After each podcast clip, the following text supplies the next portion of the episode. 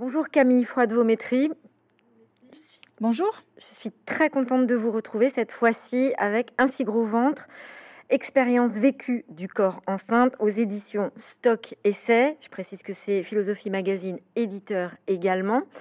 Euh, et j'ai la sensation que dès votre dédicace, nous rentrons dans le vif du sujet. Ça vous ressemble assez d'aller directement au but avec cette dédicace sur laquelle vous écrivez aux femmes qui sont mortes en devenant mères ou parce qu'elles avaient choisi de ne pas l'être. J'ai trouvé que cette phrase évoquait à la fois la souffrance et la question du choix. Oui, en effet, euh, cette question de la souffrance euh, m'est apparue avec beaucoup de force dans les entretiens que j'ai menés, euh, sous la forme d'une forme de, de, destin qui serait celui des femmes, dont on pense que elles doivent souffrir de façon quasi euh, obligatoire dans, leur parcours de femme, souffrir, pendant leurs règles, souffrir au moment de leur grossesse, au moment de leur accouchement, euh, jusqu'à en mourir parfois. Euh, on, a oublié que dans les siècles précédents, en raison des avancées encore embryonnaires de la, de la médecine obstétricale, beaucoup de femmes mouraient en couche.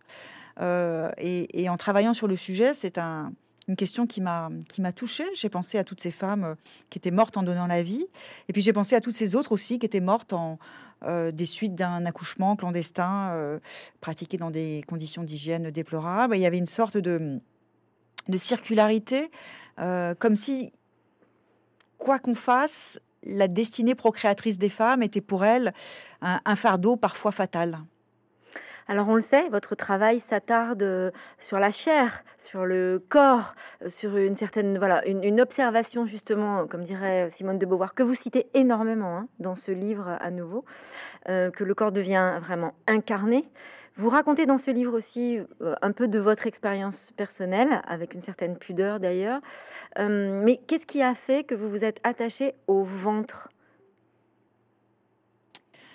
Alors, depuis une dizaine d'années, hein, je, travaille sur ces thématiques corporelles féminines dans une perspective euh, de féminisme phénoménologique, c'est-à-dire que je, m'inspire euh, des travaux de Simone de Beauvoir, que je cite euh, en effet beaucoup, et de sa proposition, c'est-à-dire celle de penser le corps des femmes sous ces deux aspects, par un côté le lieu par excellence de la domination masculine, par l'autre le vecteur possible de leur émancipation. Ce second volet de sa pensée euh, n'a pas toujours été euh, bien repéré et parfois on a tendance à présenter de façon un peu caricaturale euh, le deuxième sexe comme une espèce de, de, brûlot ou de charge contre, disons, les aspects incarnés de la vie des femmes. Et c'est vrai qu'elle a des pages très très âpres sur, sur la condition maternelle et sur la grossesse. mais on oublie aussi que dans, dans l'esprit de Beauvoir, dénoncer tous les mécanismes par lesquels les hommes euh, euh, contrôlent le corps des femmes, c'est aussi proposer aux femmes d'essayer de s'en, de s'en extirper et de se réapproprier leur corps. Donc mon projet depuis quelques années, c'est de creuser en fait tous ces, tous ces sujets corporels jusqu'au plus intime pour à la fois en révéler donc la dimension d'aliénation, mais également pour montrer et accompagner un mouvement qui est très euh, vivace et, comment dire euh, prometteur euh, dans le champ féministe, un mouvement d'émancipation. Et la question du ventre, c'est finalement la question de base, puisque depuis les origines du système patriarcal, avec la définition par Aristote de la vie des femmes au seul prisme de leurs conditions procréatrices, le ventre des femmes, et spécifiquement le gros ventre des femmes lorsqu'elles sont enceintes, a été l'argument mobilisé à travers les siècles pour justifier leur assignation à la sphère domestique, leur interdiction euh, d'investir le monde social, le monde professionnel, le monde politique, et qu'il y a donc dans la condition procréative euh, quelque, quelque chose comme le, socle même de toutes les discriminations et toutes les violences. Et donc, sans ressaisir dans une perspective féministe, c'est aussi contribuer euh, à essayer de, débranler euh, les fondements du patriarcat pour que les femmes puissent de corps-objets qu'elles étaient dans ce système patriarcal devenir des corps sujets. Mais au moment des suffragettes, par exemple, on le voit bien, ça pose question sur la posture des féministes parce qu'il faut à la fois euh, trouver sa place et en même temps, euh, j'ai envie de dire, faire avec ce qu'on a. C'est ce qui est très intéressant dans, dans, votre réflexion. C'est de montrer aussi qu'à un moment donné, euh, certains courants féministes vont finalement défendre la place de la femme mère Alors que aujourd'hui, on peut remettre en question cette question du justement cette posture du choix et de la mère, qui pas du tout en fait une obligation.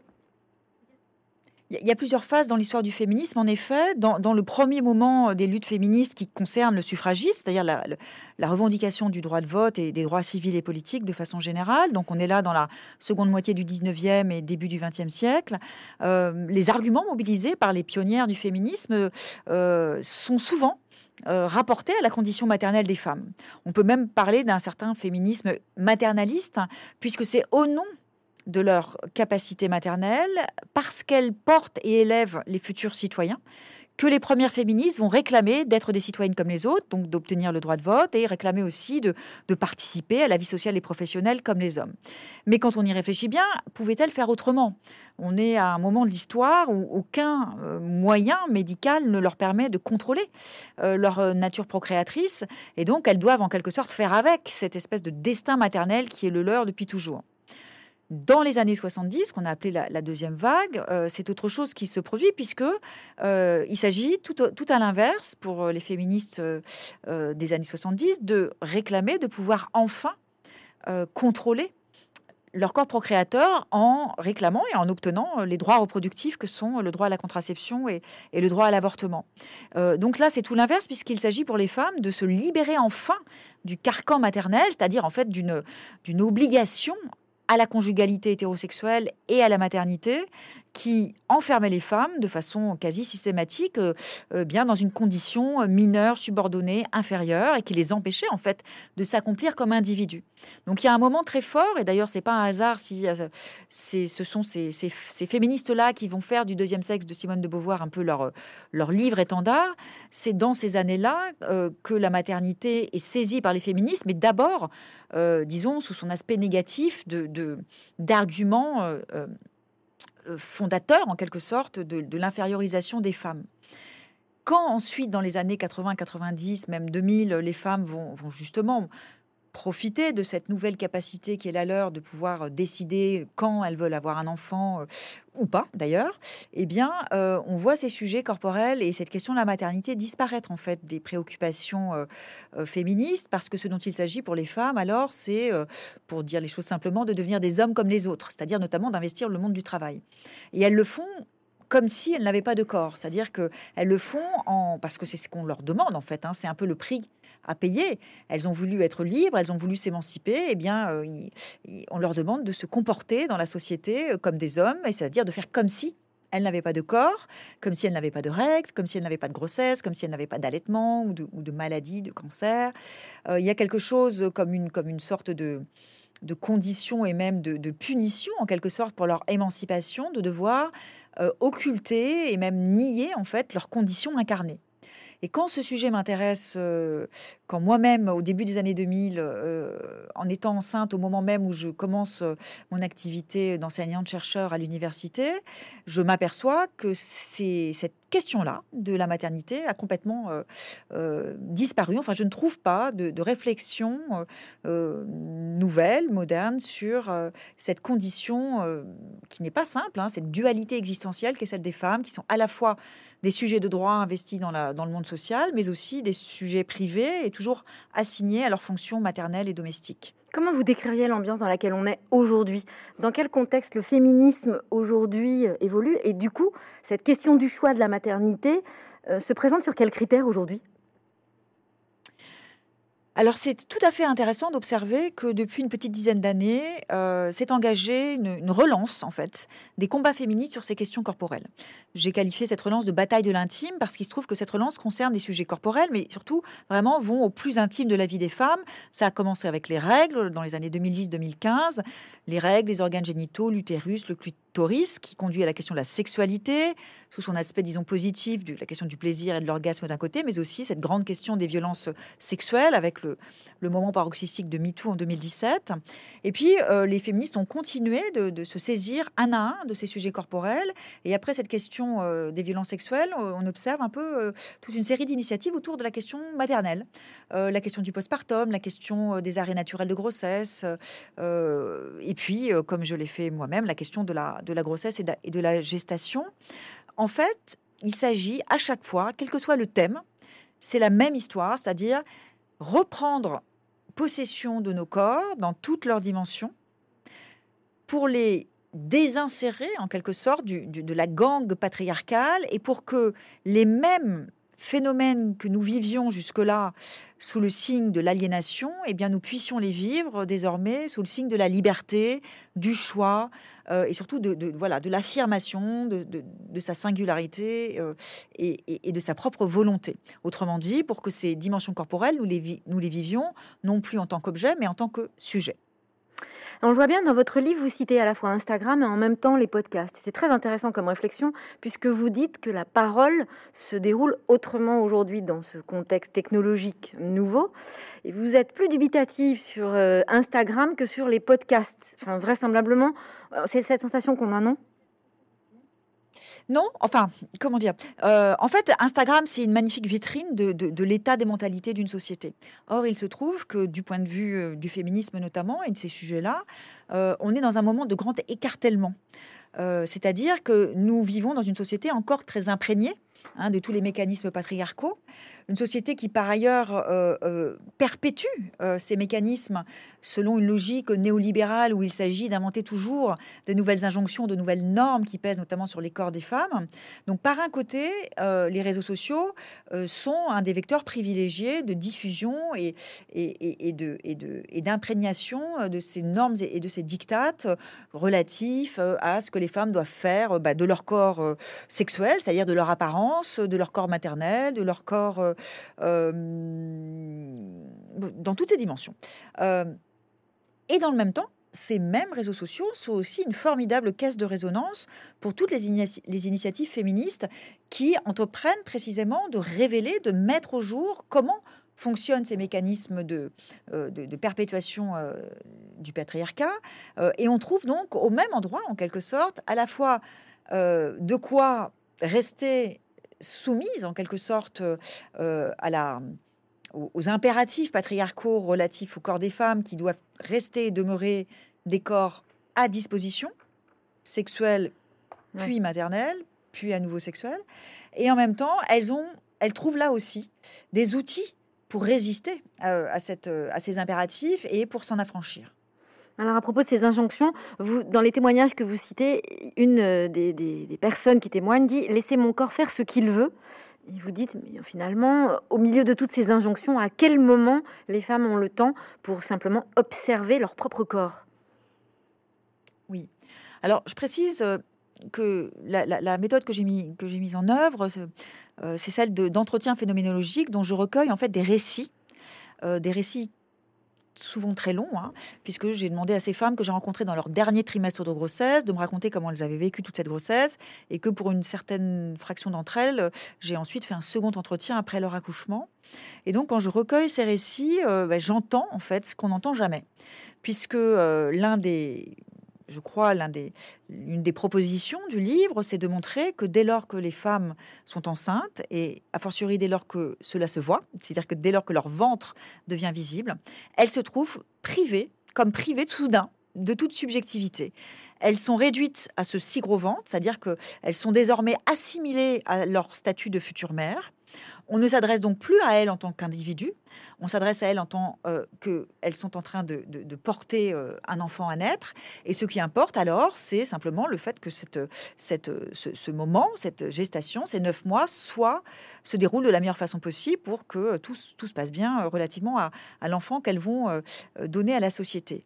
Et c'est comme si soudainement, elles n'avaient plus la capacité d'abord de faire des choix, euh, pour ce qui concerne la façon dont elles veulent vivre leur grossesse, même plus la capacité de simplement d'intervenir dans le, dans, le processus, dans le parcours d'accompagnement de la grossesse. Alors, je ne veux pas généraliser, je sais qu'il y a des endroits où les femmes, euh, où la, parole des femmes est tout à fait prise en compte, mais quand même, c'est assez massif. Hein, je l'ai observé euh, puisque j'ai réalisé une trentaine d'entretiens. cette expérience de ce moment où soudain, on a l'impression de ne plus exister en, tant qu'individu, où euh, le personnel médicaux autour de vous euh, parle euh, de vous comme si vous n'étiez pas là présente en tant que personne. Ça, c'est quelque chose qu'on a toutes vécu. cette difficulté aussi à faire entendre simplement ce qu'on ressent, hein, sans parler même de ses choix, mais simplement ce qu'on ressent, ce qu'on éprouve, à commencer par la douleur, par exemple, euh, la façon dont parfois on est examiné. Euh, il y a un moment, surtout vers la fin de la grossesse, où on subit souvent beaucoup d'examens du col qui sont très intrusifs, hein, puisqu'il s'agit simplement d'aller palper le col pour vérifier son ouverture. Bon, et c'est des, des, gestes qui peuvent, quand ils sont pratiqués de façon un petit peu rapide et brutale, être particulièrement douloureux. Enfin, voilà, il y a, mille exemples de la façon dont soudain les femmes se trouvent euh, euh, dépossédées en quelque sorte de leur, de leur être de sujet. Et d'ailleurs, dans ces témoignages, vous évoquez aussi Bourdieu et, euh, et, en fait cette question de la réponse silencieuse en disant que vous vous rendez compte au fur et à mesure qu'il y a une vraie question sur l'autorisation à s'exprimer. Oui, alors ça c'est c'était intéressant parce que ça, renvoie à quelques quelques classiques aussi de la démarche sociologique. J'ai fait une première partie de mes entretiens dans le cadre de la maternité de l'hôpital Bichat. mais je me suis rendu compte que toutes les femmes qui acceptaient, parce que c'était sur la base du volontariat, de me parler, avaient à peu près toutes le même profil sociologique. Elles étaient toutes hétéros, blanches, appartenaient à une catégorie socio-professionnelle plutôt moyenne ou élevée. elles avaient en quelque sorte le même type d'expérience vécue de leur grossesse, puisqu'elles avaient... Bon, après, évidemment, chaque grossesse étant éminemment singulière, il y avait bien des différences, mais sociologiquement, ça me posait un problème, parce qu'il y a toute une série de situation de grossesse que je voulais pouvoir euh, euh, approcher et mieux comprendre. Et donc, dans une seconde partie de l'enquête, euh, je suis allée, sur la base aussi d'appels, essayer de rencontrer des femmes qui étaient celles qui n'étaient pas venues spontanément me parler. vous évoquiez cette question de, du silence.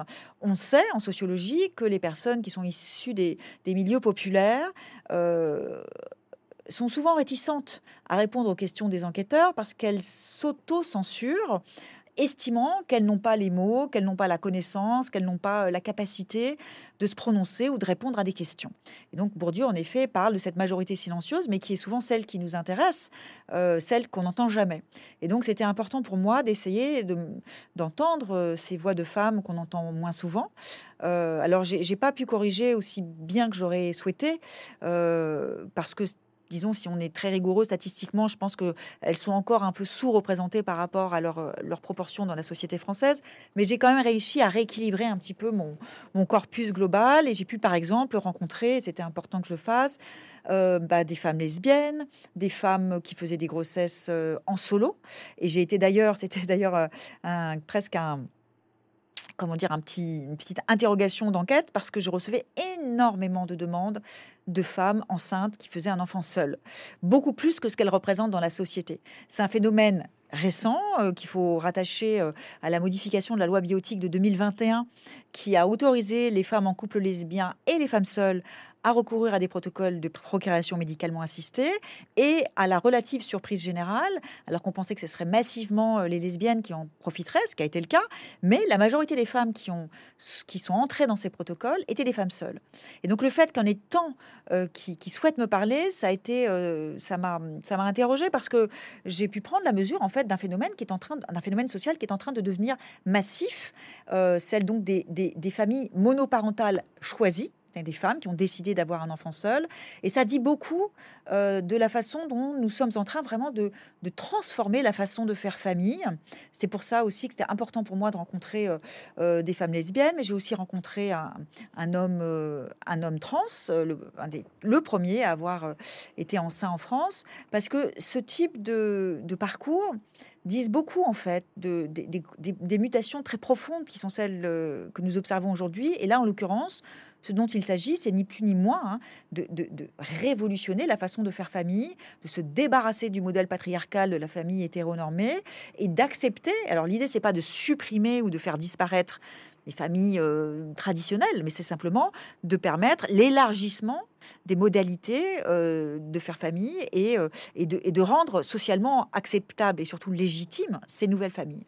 Dans votre livre, vous, parlez de cette idée-là, de, dire en fait on peut faire famille, pas seulement dans un cadre familial, avec la mère qui va finalement rester un peu l'esclave de, cette géographie, euh, intramuros. Ce que j'ai observé d'intéressant, en effet, notamment auprès de ces femmes qui menaient une grossesse euh, euh, sans avoir de partenaire dans leur vie, c'est ce sont des femmes qui ont fait en sorte justement de, de créer autour d'elles tout un réseau de soutien leur permettant, pour le moment où elles accoucheraient et auraient à s'occuper de, leur enfant, d'être accompagnées de ne pas être seules précisément. Et c'est même assez frappant d'observer que certaines d'entre elles en avaient conscience d'ailleurs, de, se disant que elles avaient l'impression parfois même qu'elles pouvaient être moins seules que des femmes qui étaient en couple, parce qu'elles avaient su en amont reconstituer en quelque sorte des, petits collectifs autour de leur enfant à naître, des, des une sorte de nouvelles familles, des familles étendues où les amis, par exemple, sont associés, où elles demandaient euh, à leurs plus proches amis, euh, elles répartissaient un petit peu des, des fonctions. Euh, l'une s'occuperait,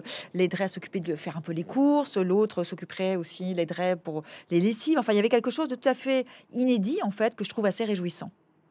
Euh, il y a une chose très intéressante que j'ai remarqué dans votre livre, c'est que après ces témoignages, quand vous citez euh, entre guillemets les dires des femmes qui témoignent ou de l'homme qui témoigne, souvent il y a à la fin de certaines réflexions qui sont euh, à la fois bouleversantes, émouvantes, intéressantes, il y a des rires. Vous notez qu'il y a des rires.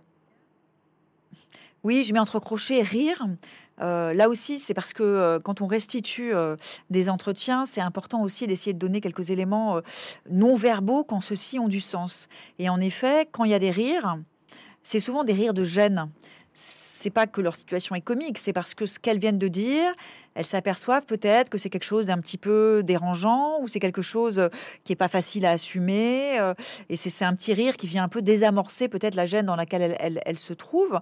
Euh, mais c'est un rire aussi qui dit euh, voilà, j'ai dit quelque chose peut-être d'un peu, d'un peu énorme, donc je suis un peu gênée, mais en même temps je l'ai dit. Euh, et je trouve ça important, là aussi, que, voilà, d'avoir rendu possible euh, l'expression de, de, certains ressentis, parce qu'une fois encore, euh, quand on y réfléchit, c'est quand même assez fou de se dire que on n'écoute pas, on n'entend pas les femmes enceintes on ne s'intéresse pas à ce qu'elles ressentent, à ce qu'elles éprouvent.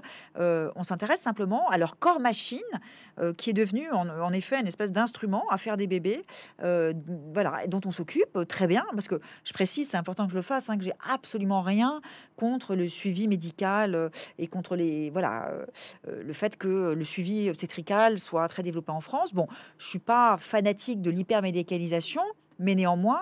Euh, ça me paraît très important. Et pour dire les choses très franchement, et comme je le fais d'ailleurs dans le livre, euh, très honnêtement, si, la médecine obstétricale n'avait pas été à ce point développée, euh, je ne serais pas là aujourd'hui pour parler de tout ça, parce que j'ai vécu, notamment lors de ma première grossesse, enfin plus exactement de mon premier accouchement, voilà, un, une, grave pathologie euh, de fin de grossesse euh, et que c'est grâce à la, à, la, technique euh, obstétricale et au savoir-faire aussi des sages-femmes et des médecins que, que voilà que j'ai pu donner naissance à mon fils et que j'ai pu aussi guérir de, cette pathologie. Donc loin de moi l'idée de, de, de, rejeter ou de critiquer la médicalisation, enfin disons le fait que, que, que l'obstétrique soit aussi enfin, soit médicalisé. Euh, en revanche, ce que je trouve important, c'est de permettre aux femmes de, participer en quelque sorte à ce processus de cet accompagnement médical euh, de leur propre grossesse. Ce qui est le plus récurrent finalement, euh, qu'on retrouve dans tous les témoignages, qu'on parle de grossesse ou pas d'ailleurs, c'est un sentiment de culpabilité? Alors je dirais plutôt, alors ce qui revient souvent, c'est plutôt celui de la honte. en fait, en raison même de ce que je viens de dire, à savoir en raison même de la réduction des femmes enceintes à leur corps machine à fabriquer un bébé, lorsque ce corps dysfonctionne, comme par exemple lorsqu'elles subissent un arrêt naturel de grossesse, ou lorsqu'elles souffrent d'une pathologie associée à la grossesse comme un diabète euh, gestationnel, ou lorsqu'elles prennent euh, trop de poids, euh, ou lorsque elles continuent peut-être de, Par exemple, j'ai eu le cas d'une jeune femme qui n'avait pas pu arrêter de fumer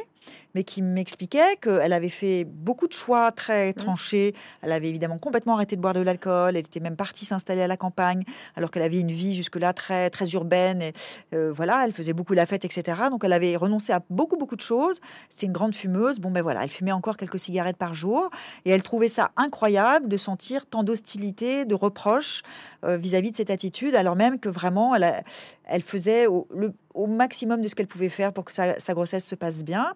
Euh, et donc, ce que ça dit, c'est que quel que soit le moment de la grossesse, ce qui revient de façon récurrente, c'est cette idée que, donc la honte, ce sentiment de honte, qu'on peut définir comme un sentiment euh, d'inadéquation, euh, comme le fait de, sentir et de, recevoir surtout cette, ce poids de ce que je m'exprime mal, pardon, je suis en train de tourner en rond. Je voulais dire par là que euh, ce qu'elles ressentent, ces femmes, c'est un profond sentiment euh, d'inadéquation, euh, d'incomplétude, comme si elles, elles faillaient à leur tâche. C'est-à-dire qu'elles elles, n'étaient pas capables de faire comme il fallait de mener comme il fallait cette grossesse et de mettre au monde l'enfant qu'elles portent comme il faudrait et de pas être capable de, de faire ce ce qu'elles imaginent être la chose la plus simple du monde, alors que quand on l'a vécu, on sait évidemment que c'est que c'est pas du tout le cas.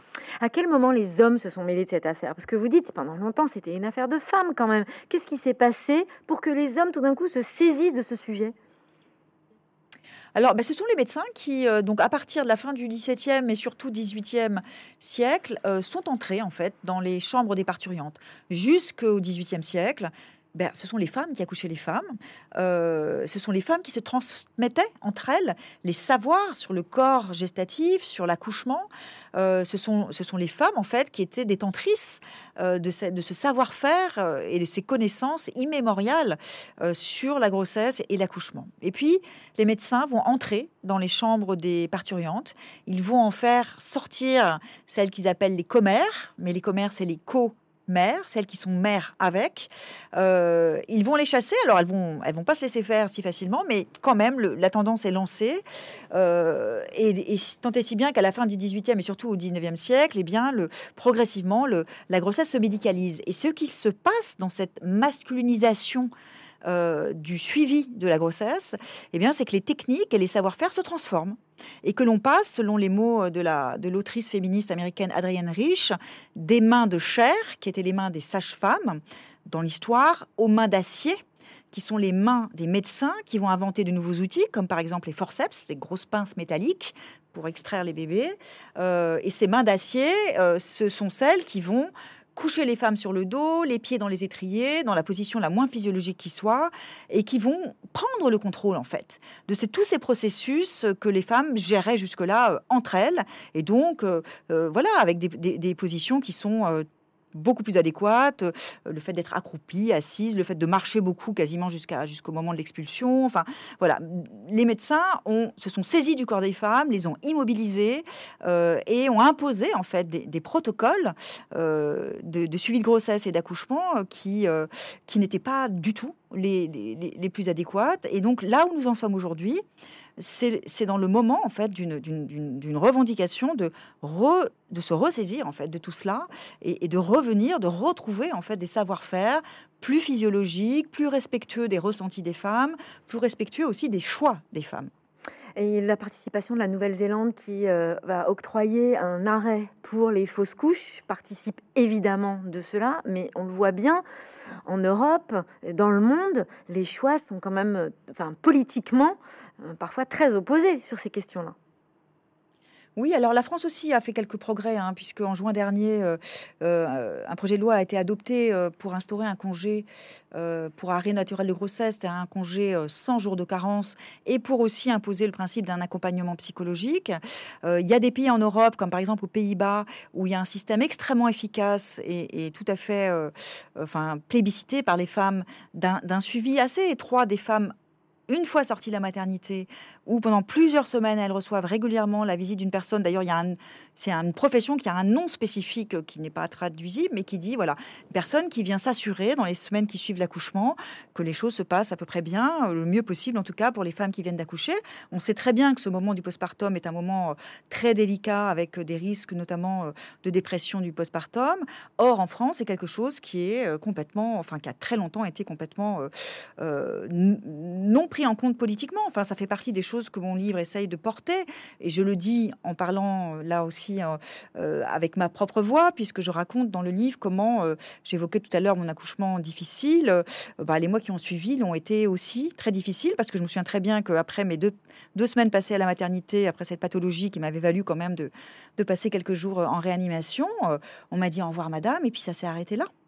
Et je me suis retrouvée chez moi avec mon nourrisson, après avoir vécu vraiment quelque chose d'assez, d'assez bouleversant, euh, seule. Et, quelques mois plus tard, le diagnostic euh, était posé. j'ai fait une dépression du postpartum et, j'ai mis au total presque deux ans avant de, vraiment de, voilà, de, me sentir vraiment mieux à nouveau. Euh, et sur le moment, donc c'était euh, il y a 20 ans, euh, et ben cette souffrance, cette solitude, je les ai subies. Alors j'étais heureusement familialement bien entourée. mais il n'empêche que j'aurais eu besoin d'un suivi médical, justement. J'aurais eu besoin d'une attention euh, même juste d'une, simplement le simple fait de, se soucier euh, de la façon dont les femmes se remettent, notamment des accouchements difficiles, ça me paraît une chose quand même importante à, revendiquer, à réclamer aujourd'hui. Et là aussi, sur cette question des, suites du postpartum, euh, les choses avancent peu à peu grâce aux mobilisations des féministes et pas seulement de moi. On a en France un, ouvrage qui a été important de ce point de vue-là, celui d'Ilana Weisman sur le, qui s'appelle Notre postpartum, un autre, celui de Judith Aquien sur le premier trimestre de grossesse et donc cette question des arrêts naturels de grossesse. Enfin voilà, il y a des initiatives comme ça de la base, si je puis dire, qui, publicisent, qui révèlent toutes ces thématiques et qui les politisent et qui vont chercher les politiques pour, pour leur, leur réclamer de, prendre des mesures. Vous dites dans votre livre que c'est à ce moment-là, parce que vous devenez mère, que vous devenez aussi féministe. En tout cas, que vous réalisez que vous êtes féministe, puisque je ne suis pas convaincue que vous le deveniez, mais plutôt que vous en prenez conscience, peut-être. Mais de quelle façon? Oui, alors c'est en prenant conscience, bah, je l'ai un peu dit tout à l'heure, à propos de cette dualité existentielle, c'est-à-dire euh, euh, le fait de vivre simultanément euh, la naissance de mon premier enfant et mon premier poste à l'université, le fait d'observer que socialement, ces deux conditions, je devais les vivre, disons, de façon totalement schizophrénique, c'est-à-dire j'étais soit une mère dans la sphère privée, soit une enseignante-chercheur euh, dans le monde du travail. Euh, le fait aussi de, de, découvrir que bah, j'avais peu d'outils, et notamment peu de livres, pour ainsi dire aucun, euh, dans lequel je pouvais trouver des éléments pour, pour, me permettre de mieux comprendre la condition que je vivais. et puis surtout ce constat d'une curieuse disparition. Je me suis dit, bon, certes, la maternité et la condition maternelle est, le, disons, le problème originel. Euh, et je comprends bien que dans les années 70, euh, ce dont il s'agissait surtout, c'était de permettre aux femmes de, s'en extirper et de pouvoir vivre le plus librement possible cette condition maternelle. Pour autant, il se trouve que les femmes continuent d'avoir des enfants et au moment où moi j'en ai, je me dis, bah là, je serais heureuse de pouvoir euh, essayer de, traverser cette étape de ma vie en étant accompagnée sur, sur le plan féministe, si je puis dire.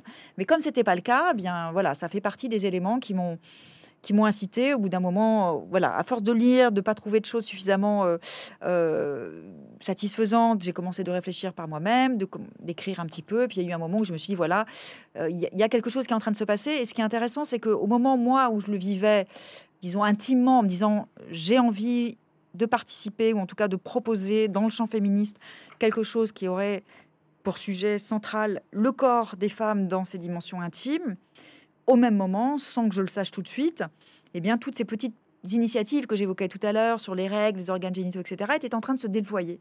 Et quand mon premier livre sort, La Révolution du féminin en 2015, on est vraiment au début de cette dynamique. Euh, et puis 2017, MeToo. Euh, là, j'ai un, livre qui s'appelle La bataille de l'intime qui sort. Et en fait, tout d'un coup, je m'aperçois en regardant autour de moi et, avec joie, eh bien, que je participe d'une dynamique euh, assez puissante, dont je pense et dont j'espère surtout qu'elle sera assez irrésistible. Dans votre livre, vous citez aussi Iris Marion Young plusieurs fois. Euh, c'est intéressant ce panorama entre Simone de Beauvoir et Iris Marion Young. Est-ce que vous vous souvenez des moments où vous avez rencontré le travail d'Iris Marion Young? Est-ce que ça a finalement révélé pour votre propre travail à vous? Oui, bah c'est dans ce fameux moment où je cherchais sans trouver, en tout cas en France, euh, les, livres que je cherchais, que donc j'ai élargi un peu mes recherches et que je suis allée. Alors comme par ailleurs, je travaillais euh, euh, sur la thématique des, relations entre politique et religion et spécifiquement aux États-Unis. voilà, j'étais très attentive et je lisais beaucoup d'ouvrages nord-américains. Et donc je suis allée voir du côté des autrices nord-américaines et c'est là que j'ai rencontré la philosophe américaine Iris Marion Young que j'ai lu avant Beauvoir, en fait. C'est en découvrant son travail, notamment un livre malheureusement euh, non encore traduit en France, qui s'appelle On Female Body Experience, donc de l'expérience corporelle des femmes. Euh, dans ce livre, euh, je découvre toute une analyse du deuxième sexe de Beauvoir, que je m'empresse de lire à mon tour. Donc c'est dans ce sens-là que ça s'est passé. Et ce que je découvre, c'est ce qu'on appelle le féminisme phénoménologique, c'est-à-dire cette proposition euh, qui part de la phénoménologie, donc courant de philosophie, première moitié du XXe siècle, euh, dont le principal représentant en France est Maurice Merleau-Ponty, qui a un projet très simple, qui est de remettre le corps au centre comme partie intégrante en fait de toute réflexivité. Euh, en rompant en fait avec ce vieux dualisme français euh, du corps d'un côté et de l'esprit de l'autre, euh, les phénoménologues proposent de penser le corps comme étant le lieu même de la pensée. simplement, ils le font curieusement sans considérer que ce corps puisse être sexué. Et c'est Simone de Beauvoir, qui est une proche de Merleau-Ponty et qui, communique avec lui, enfin qui s'écrivent toutes les semaines quasiment durant toute l'écriture du, deuxième sexe, qui va faire remarquer que euh, ce corps sujet que les phénoménologues euh, réhabilitent, bah, il est pas du tout, il produit pas du tout les mêmes effets selon qu'il est sexué masculin ou sexué féminin. Et que la destinée de liberté, qui est un peu l'idéal de ces philosophes qui, définissent en fait le corps sujet comme une, capacité d'action dans le monde et, surtout une liberté en action, Beauvoir montre que cette liberté, en fait, euh, les corps sujets que sont les femmes, elles s'en trouvent quasiment immédiatement euh, dépourvues, privées, puisque euh, leur corps sujet est dès lors qu'elles deviennent, dès lors qu'elles sont sexualisées à la puberté, eh bien, on va leur apprendre à devenir euh, les corps sexuels et maternels que la société patriarcale souhaite qu'elles soient, et elles sont d'emblée, en quelque sorte, privées de leur subjectivité. Et, c'est l'indignation de Beauvoir que de, repérer ça. Et donc, dans son sillage, Iris Marion va, va continuer cette, euh, cette réflexion et continuer, alors cette fois-ci, justement, en se saisissant de, des aspects corporels, mais en essayant de montrer aussi en, quoi ils peuvent participer, euh, disons, d'une vie euh, féminine, mais qui soit euh, accomplie, euh, joyeuse, sereine. Et donc, elle va travailler sur les règles, sur la question des seins, sur la grossesse également, sous la forme de, petits textes assez courts. malheureusement, elle est, elle, est, elle est décédée prématurément en 2006 d'un cancer. Donc voilà, c'est aussi une œuvre qui s'est arrêtée et c'est triste. Mais bon, d'une certaine façon, peut-être si, si en tout cas je, permets de, la, de continuer de la déployer, euh, j'en serais heureuse, euh, parce que je, je m'inscris vraiment très très clairement en fait dans le dans ce double sillage, celui de Beauvoir et celui de Jung, parce que quand même, comme elle, en fait, je, m'intéresse à toutes ces euh, problématiques incarnées et comme elle, je tiens ensemble les, deux les deux aspects, le versant négatif de, de l'aliénation objectivation et le versant positif de l'émancipation libération. France Inter a diffusé cet été pour la première fois un podcast, une série de 8 épisodes, je crois, ou 7 épisodes, euh, donc sous la direction de Philippe Collin, reprenant beaucoup d'archives, notamment des archives de l'INA.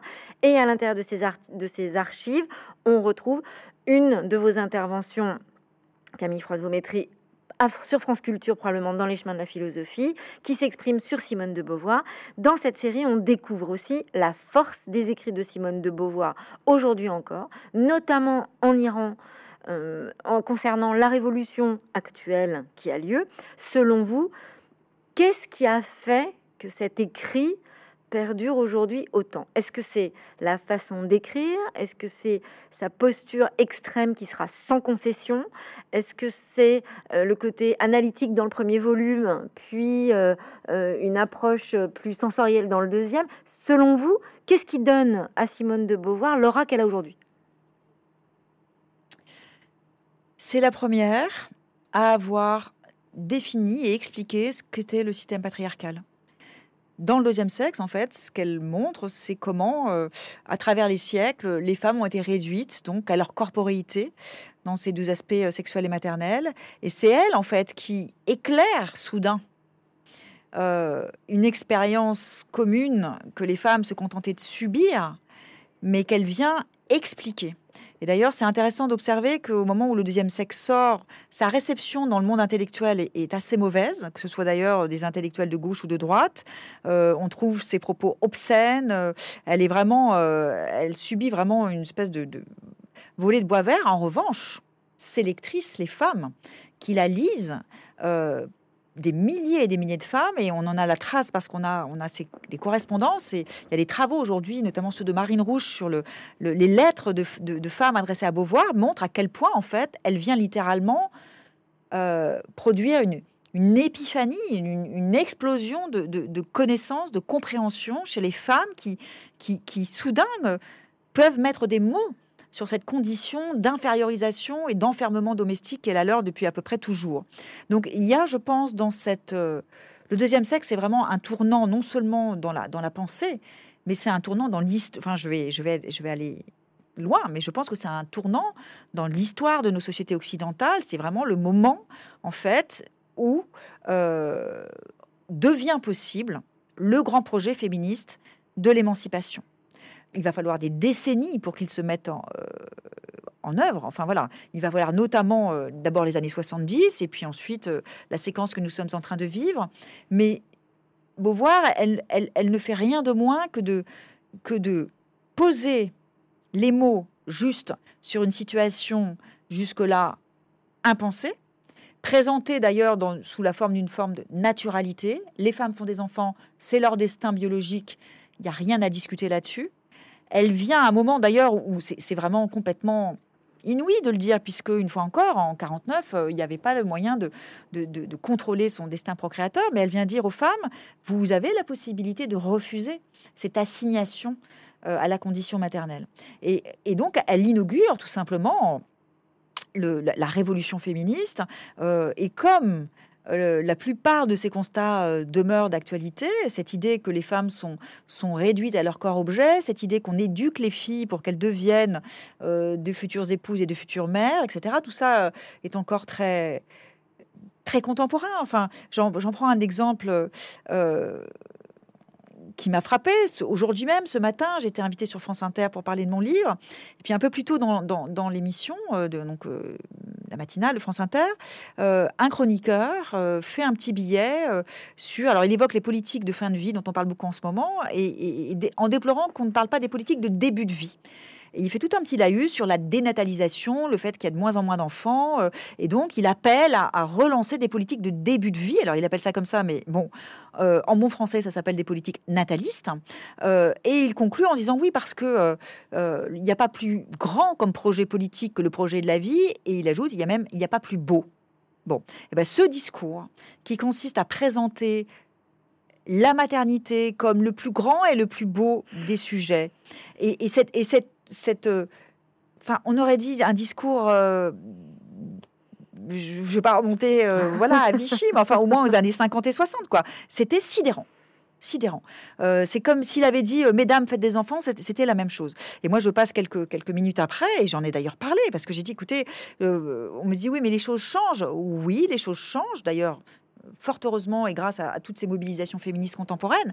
Mais en revanche, euh, pour ce qui est des mentalités, euh, des réflexes de pensée euh, et, d'un certain nombre de projets politiques, on le voit bien d'ailleurs à la malheureusement à la, à la puissance de certaines propositions politiques ultra conservatrices, pour pas dire réactionnaires, qu'il y a encore vraiment, disons, un fort c'est même pas des relents, je veux dire, c'est une forte structuration patriarcale des mentalités politiques euh, où, encore et toujours, les femmes sont là pour offrir à la société euh, les enfants dont elle a besoin pour se perpétuer. Quelle est la différence pour vous? Comment vous l'exprimeriez précisément entre le féminin et la féminité? Alors c'est un point très important dans ma pensée. J'ai développé cette question euh, dans mon précédent essai qui s'appelle Un corps à soi, euh, parce que je, travaillais beaucoup avec cet adjectif féminin. Dans lequel je fais une parenthèse. Euh, Pardon, dans lequel vous, parlez déjà de maternité et d'apparence. Excusez-moi. Dans un corps à soi. La révolution du féminin. Enfin, Aussi. Je, dire, voilà, je, je, déroule et, j'explore et je creuse, mais c'est vrai, c'est vrai que c'est toujours le même sillon. dans un corps à soi, j'ai tenu à faire cette distinction importante euh, pour expliquer que le féminin n'est pas la féminité. La féminité, pour faire court, c'est le projet patriarcal pour les femmes, c'est-à-dire un doux mélange euh, de disponibilité sexuelle, de dévouement maternel et d'infériorité sociale. Voilà, c'est le, projet patriarcal pour les femmes, c'est qu'elles demeurent donc des corps sexuels, maternels et, euh, si possible, cantonnés dans la sphère privée. C'est donc un idéal ancien, euh, qui est très exactement ce contre quoi tout le féminisme est dirigé. Le féminin que je mobilise euh, renvoie à autre chose tout à fait. Je le définis ainsi euh, comme un rapport à soi, aux autres et au monde qui passe nécessairement par le corps et qui de ce fait donc est déterminé par lui, par le corps. J'insiste sur l'adverbe nécessairement. Je veux dire par là que, et toutes les femmes le savent très bien, qu'aucune femme ne peut faire abstraction de sa condition incarnée, du moment où elle se lève au moment où elle se couche, en passant par toutes les interactions dans sa vie sociale, professionnelle, privée, domestique, toujours, chaque jour, à chaque moment de leur vie, de euh, l'enfance jusqu'à la vieillesse, les femmes sont leur corps parce qu'elles subissent en permanence et quotidiennement des discriminations et des violences liées au fait qu'elles ont un corps sexué féminin. C'est cela que j'entends par féminin, ce qui implique, et c'est le point le plus délicat peut-être, mais j'y tiens, ce qui implique qu'un corps féminin n'a pas besoin d'avoir les, les, organes adéquats, un utérus ou des seins, ni même les processus physiologiques conformes, règles, grossesse, etc. Parce que ce qui définit le corps féminin, c'est cette condition de disponibilité qui rend le corps toujours appropriable euh, et susceptible de subir des violences. Ce qui signifie que par corps féminin, euh, moi, enfin, en tout cas, j'inclus dans ma réflexion donc euh, les femmes cis et les femmes trans, et que j'essaye justement de penser le corps sexué féminin sans le biologiser, sans l'essentialiser, mais en prenant très au sérieux Hein, ces dimensions euh, de sexuation, c'est-à-dire euh, voilà les règles, les seins, la grossesse, euh, c'est des sujets qu'il faut penser dans une perspective féministe, mais en étant toujours attentive à ne pas réduire les femmes à ces dimensions corporelles et à rappeler toujours qu'elles peuvent faire le choix de s'extraire ou de tenir à distance. Par exemple, voilà, on sait, enfin, quand j'observe la proportion de jeunes femmes, les 18-25 ans, qui ne souhaitent pas devenir mères, on est euh, aujourd'hui à peu près, je crois, euh, sans, exagérer, à peu près un quart des jeunes femmes aujourd'hui ne souhaitent pas devenir mères. Ça a du sens. Et il faut rendre possible aussi ce projet de non-maternité. Je ne fais pas du tout partie de celles qui, dans les années 70, ces féministes différentialistes qui faisaient la maternité euh, une puissance et comme un accomplissement sublime pour la vie des femmes. Je ne dis pas non plus qu'il n'y a pas non plus dans la capacité maternelle de quoi aussi se sentir puissante. Hein. J'ai d'ailleurs entendu souvent dans, dans mes entretiens. Je dis simplement que euh, on ne peut réduire une existence féminine à la condition maternelle. En 2022, je crois que c'était à peu près 30% des femmes qui ne voulaient pas avoir d'enfants, et dans ces 30%, 47% qui euh, voulaient bien avoir des enfants dans des conditions tout à fait particulières, type PMA, euh, ou en tout cas sans, sans conjoint. donc vous êtes effectivement, je pense que vous avez raison, ces chiffres, c'était en 2022, et en 2023, probablement, ils grossissent. Cette différence que vous faites entre le féminin et la féminité, est-ce que c'est ça le cœur du sujet quand vous parlez de l'intervention de ce chroniqueur à France Inter ou quand vous faites ces, euh, reportages si intéressants qui s'appellent Les Petits Mâles sur lesquels vous interrogez sur le corps? Est-ce que c'est est -ce c'est cet endroit si ténu de cette différence entre le féminin et la féminité qui n'apparaît pas ou qui est confondu? Oui, parce que ce que votre question euh, me permet de, rebondir. C'est-à-dire, bon, je parle du féminin euh, comme une condition corporelle inesquivable. Euh, et de la féminité comme un, voilà. Il y, a, il y a le pendant de la féminité qui est la virilité, et il y a un programme patriarcal pour les hommes il y a une injonction pour les hommes à euh, la conquête sexuelle. Il y a une injonction sur les garçons et sur les hommes euh, à, la, puissance sociale et, à une forme de, constance aussi. Euh, autrement dit, ce qu'on appelle les stéréotypes de genre, ils pèsent autant sur les filles que sur les garçons. et si on veut être cohérente en tant que féministe, il faut inclure cet objectif. De libérer aussi les garçons et les hommes des injonctions patriarcales qui pèsent sur eux, de déviriliser en quelque sorte la condition masculine, de se débarrasser de ce qu'on appelle euh, dans le champ féministe la masculinité toxique et d'essayer de trouver des moyens pédagogiques aussi pour sensibiliser les jeunes gens à, ces thématiques. Vous évoquiez le travail que je fais en tant que conseillère scientifique pour les documentaires de Laurent Métry. Bon, voilà, hein, vous aurez remarqué, c'est le Métry de mon nom, donc en effet, c'est mon, conjoint. Et euh, ensemble, on travaille depuis quelques années à produire justement des outils euh, à destination des hommes, parce que ça fait partie aussi de, mes combats. Je pense que les hommes ont leur place dans les combats féministes, mais il faut qu'ils ont, ils ont leur juste place, qu'il faut qu'ils trouvent. Et notamment, je pense que le, le premier moment de cette place à prendre dans le féminisme, c'est le moment de l'éducation. C'est le moment d'accepter, enfin, oui, accepter de comprendre, accepter de lire, accepter de regarder des documentaires. Donc, en l'occurrence, un premier qui s'intitulait Les mâles du siècle, où on a rencontré une trentaine d'hommes euh, âgés de 17 à 90 ans, euh, en les interrogeant sur les différentes grandes conquêtes féministes et en essayant d'observer ce que le féminisme avait éventuellement changé chez eux ou pas.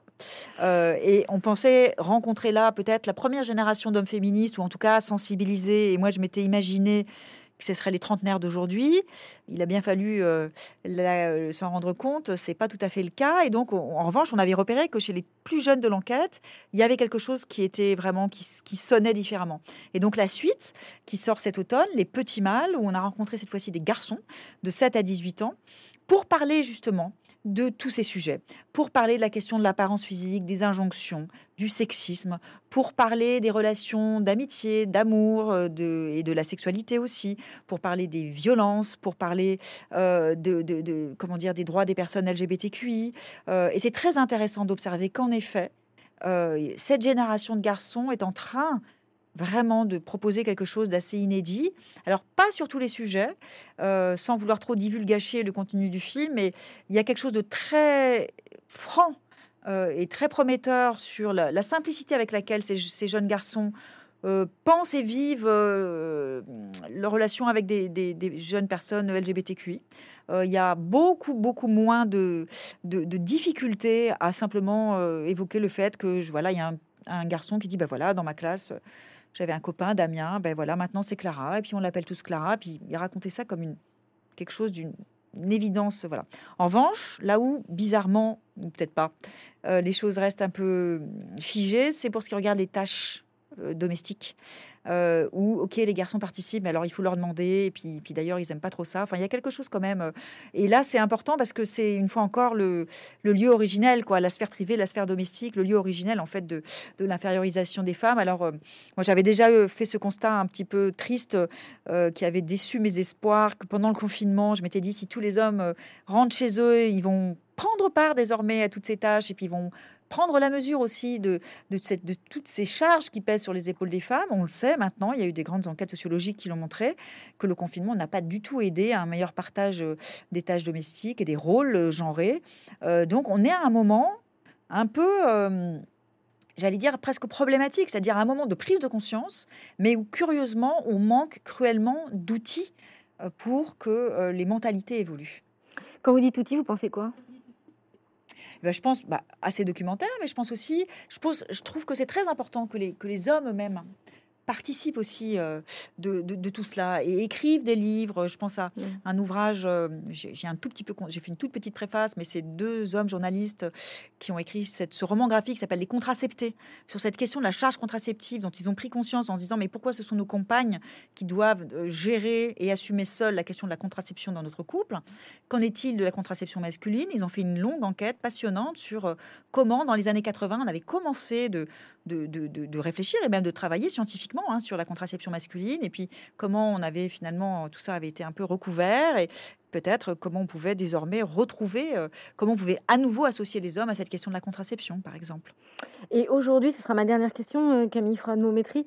Euh, quel est le point qui reste pour vous en suspens, le point sur lequel il faut travailler, le, le, le, point, la prochaine étape de votre cheminement? Alors, je, dirais, et, je suivrai en cela la dynamique aussi féministe telle qu'elle se déploie.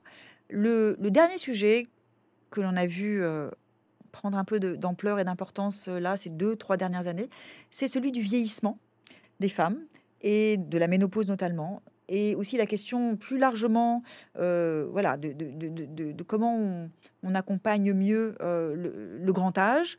il y a quelque chose de foncièrement inégalitaire encore dans la façon dont, on considère ou déconsidère les corps des personnes de plus de 50 ans, les sexagénaires, septuagénaires, selon qu'ils sont féminins ou masculins.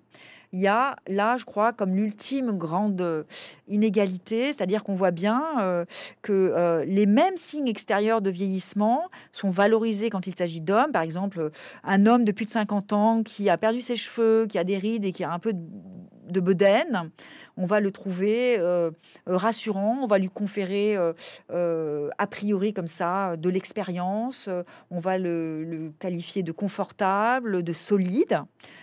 Les mêmes signes extérieurs qu'une femme euh, euh, qui a des cheveux grisonnants, des rides, qui a pris un peu de poids euh, après la ménopause, eh bien elle, elle est immédiatement disqualifiée socialement. Dans le monde du travail, c'est très clair, c'est le plafond de verre auquel elle se cogne tout de suite la tête. Et puis dans, dans sa vie privée, c'est aussi une déconsidération. D'ailleurs, c'est pas tant qu'elle est qu'elle est, comment dire, qu'elle n'est plus considérée comme sexuellement désirable. Mais c'est pire encore de mon point de vue, c'est qu'on dénie aux femmes de plus de 50 ans même le, la capacité d'être des sujets de désir. C'est-à-dire qu'on leur refuse d'être désormais désirantes. Elles doivent s'extraire euh, du jeu amoureux et sexuel parce qu'elles elles ont, voilà, il y a cette fameuse date de péremption euh, dont on a décidé que c'était euh, le tournant de la cinquantaine. Là, il y a vraiment quelque chose à penser et quelque chose aussi à réclamer. J'espère que j'aurai le plaisir de discuter avec vous sur ce prochain ouvrage. Merci beaucoup pour votre intervention. Donc, je rappelle que votre livre Ainsi gros ventre est sorti aux éditions Stock Essai. Merci beaucoup Camille Froide vos maîtrises. C'est toujours très très étincelant de discuter avec vous. À bientôt. Merci à vous.